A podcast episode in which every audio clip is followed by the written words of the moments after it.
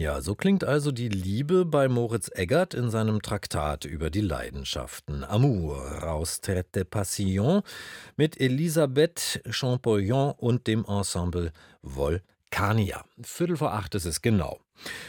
Seit kurzem erst ist Joanna Malwitz die neue Chefdirigentin des Konzerthausorchesters Berlin seit August, aber sie erzeugt mit ihrer ziemlich offenen, sehr kommunikativen Art einen solchen Wirbel, dass sie doch schon ziemlich bekannt ist in Berlin.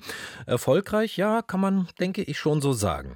Jetzt hat Joanna Malwitz auch ein eigenes Festival, fünf Tage lang. Mostly Malwitz heißt es und findet natürlich im Konzerthaus Berlin statt. Dort war gestern Abend zur Eröffnung dieses Festivals auch mein Kollege Clemens Goldberg. Guten Morgen, Clemens, Hallo, grüß dich. Guten Morgen. Also, Franz Schubert stand ja auf dem Programm, oder müsste man sagen, Johanna Malwitz stand auf dem Programm. ja, wer weiß, wer weiß. äh, haben wir es hier mit Personenkult zu tun oder ist es doch originelle Pro Programmidee? Ja, beides natürlich. Also der Personenkult, sie wird übrigens auch so inszeniert, wie ich denke, ist ein altes Frauenbild, immer ganz emotional und ganz bewegt und so. Also finde ich ein bisschen merkwürdig, aber es wirkt, man muss sagen, äh, es zieht an. Konzerte sind auch schon, meines war auch schon ausverkauft. Auch das heutige, heute Abend ist ausverkauft. Ja, Espresso-Konzert, Night Session mit Techno, Wandelkonzert durch drei Säle, Familienkonzert. Also, ja, Sebastian Nordmann Hartmann, der Intendant, Intendant, der hat schon tolle Ideen auch, das muss man ihm lassen. Und ähm, ja, mal sehen, ob der Nachfolger von Nordmann das dann auch so gut macht.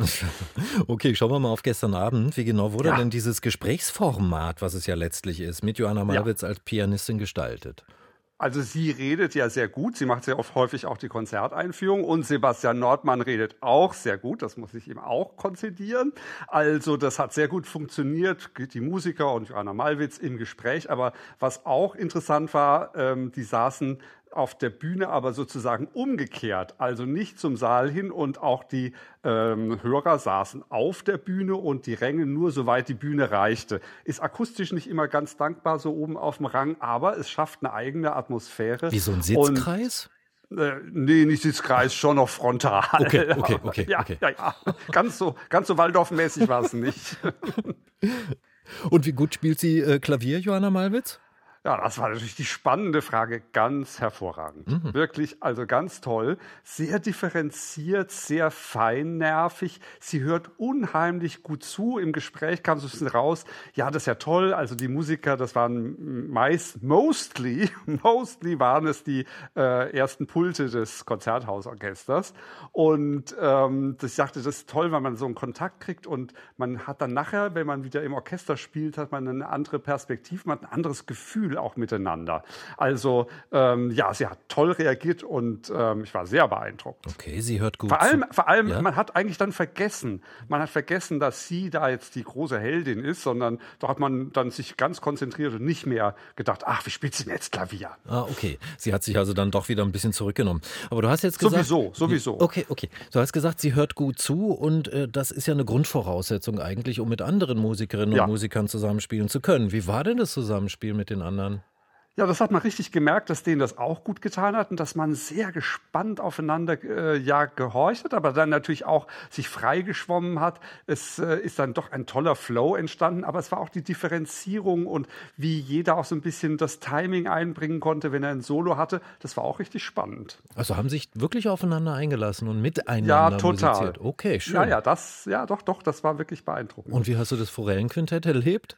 Ja, das ist ja äh, vom 20-jährigen Schubert, äh, wie es auch hieß im Vorfeld, ein Geniestreich, ja, natürlich aber ganz glücklich. Ne? Also das ist der glückliche Schubert, der, wo noch keine Trübung eintritt, nur tolle Harmonien, die aber eben nicht den Abgrund aufreißen.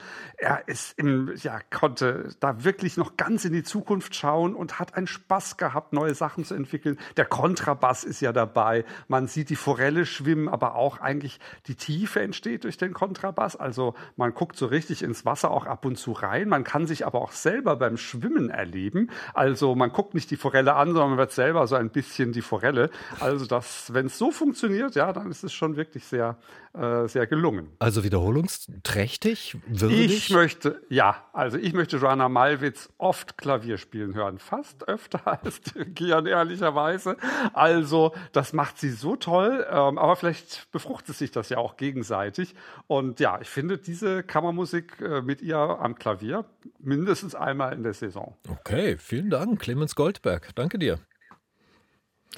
Clemens Goldberg, unser Musikkritiker über das Auftaktkonzert gestern Abend im Berliner Konzerthaus Mostly Malwitz, das fünftägige Festival des Konzerthausorchesters und seiner neuen Chefdirigentin Joanna Malwitz. Heftiges Programm bis Sonntagnachmittag. Schauen Sie mal auf unsere Internetseite, da haben wir Links für Sie und haben das so ein bisschen für Sie zusammengefasst.